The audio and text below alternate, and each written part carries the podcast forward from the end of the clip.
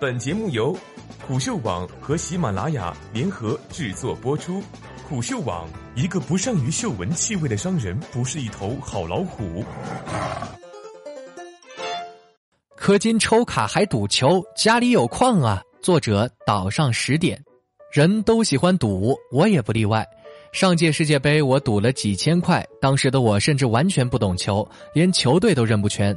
下注的前半个小时，我才研究了一会儿什么是一串三，才知道加时赛不计入净胜球。但这都不妨碍我后来熬夜看了一场又一场比赛，一场又一场的买球。虽然后来赚了两千，买了台吸尘器吸猫毛，但是投入的精力完全不成正比。前两年比特币三千不到的时候，我加了十倍杠杆，账面上有数十个币。见它缓慢爬到四千块，账面就快翻了一番。一分钟波动好几千，二十四小时不停歇，比炒股刺激太多了。后来一夜爆仓，在归零之后的日子，眼看着一个币被狂拉到上万美刀一个，呜呼哀哉，离暴富失之交臂。沮丧过后，我发现其实并不可惜，因为表面上看是差之毫厘，实际是谬之千里。好比德州扑克，表面上是个运气游戏，为什么有人总能长期止损后一波翻？因为小白看运气，老手算概率，而且他不但算牌，还在算你。虽然再厉害的选手也无法做到把把都赢，但是他会不断等到合适的时机入局。长远看来，他的赢面是压制性的。很多人玩炉石，常说这把好可惜，下回合我就可以研爆打死对方了。但是有没有想过，为什么这回合就输了？因为你想到的，对方也想到了。机会从来不是飞来的，是交够了学费换来的。很多人说运气很重要，但是运气只是打开酒瓶木塞的那一股劲儿，瓶子里到底装的是什么，还得靠十九闻香来见真章。等到这届世界杯一夜之间整个朋友圈都在赌球的时候，我发现自己转性了，既没看球也没下注，变得对概率产生了厌倦。我想了想，是因为交了学费之后，控制力带给我了巨大的好处。如果你是一个 L O L 的玩家，你会发现 L O L 的设计师非常讨厌概率性，所有的游戏元素都在逐渐让玩家可控制，不存在概率的世界是可怕的。你和对方对抗时，彼此只要实力有一丁点差距，你就会感到深深的压制力。这种设计给技术更好的玩家带来了巨大的自信。他看对方操作的窘态，就能明白双方微妙的差距，甚至能提前将对方在脑海里安排的明明白白。一旦出手，就只是在按剧本演出。现实更是如此，甚至比游戏还要过分。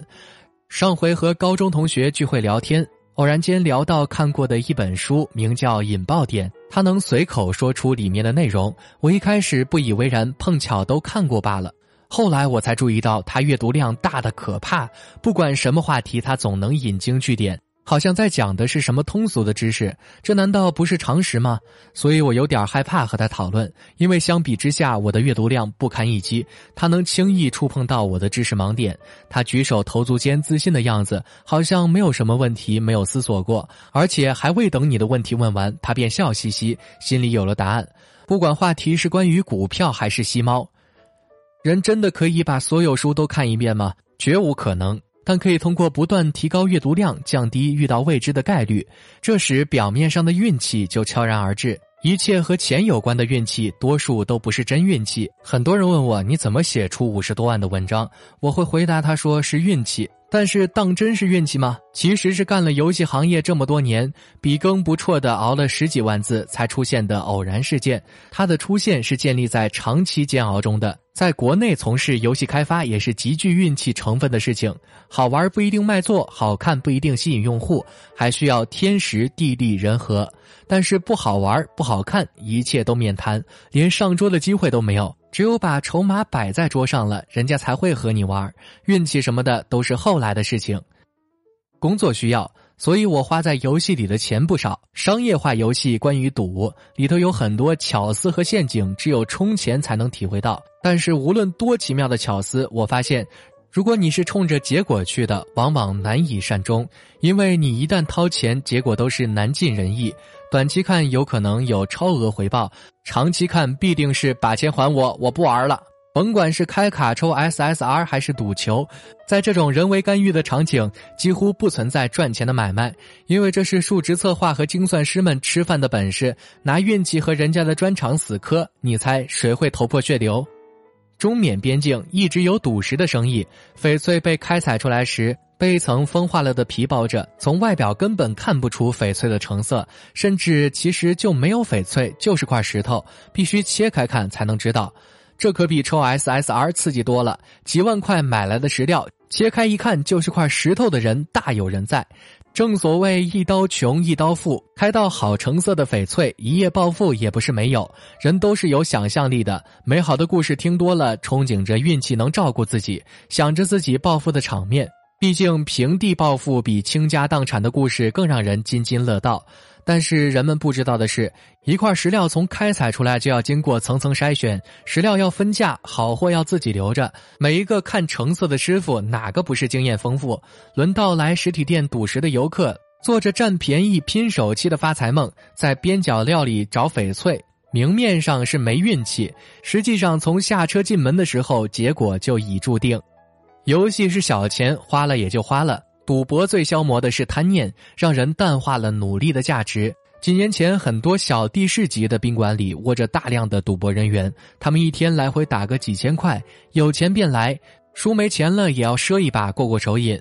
赌博借钱是没有底线的，咱们借钱年利不到十个点，赌博可能刚借一万，搓了两把手气不错，前后不到半小时，立马就给人吃利两千。这种小地方一个月工资也就两三千，很多来赌钱的也不过是厂里轮班倒着上班的工人，衣服舍不得买，吃喝舍不得花，但是借钱给人吃力却很痛快。他们对赌博产生了依赖，在这逼仄的房间里点着烟，时不时响起麻将碰撞的脆响，一待就是一天。赌博的快感太强了，没有人愿意承认自己永远是输家，赢了抵得上自己几个月的工资，谁还愿意回到流水线上干那苦差事？可惜，长期来看，赚钱的永远不是淘金者，而是卖铲子的。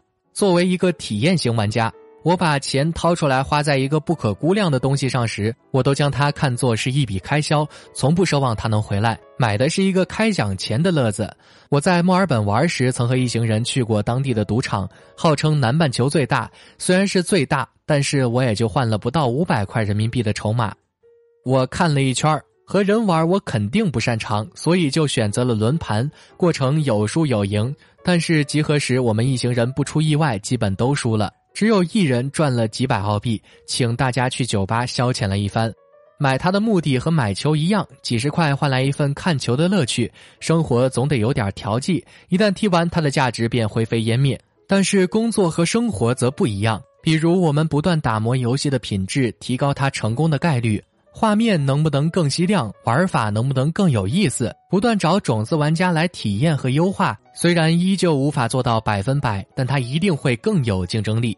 失败才是生活的常态。如果只是躺在床上期待命运的眷顾，那还不如早点睡吧。毕竟梦里什么都有啊。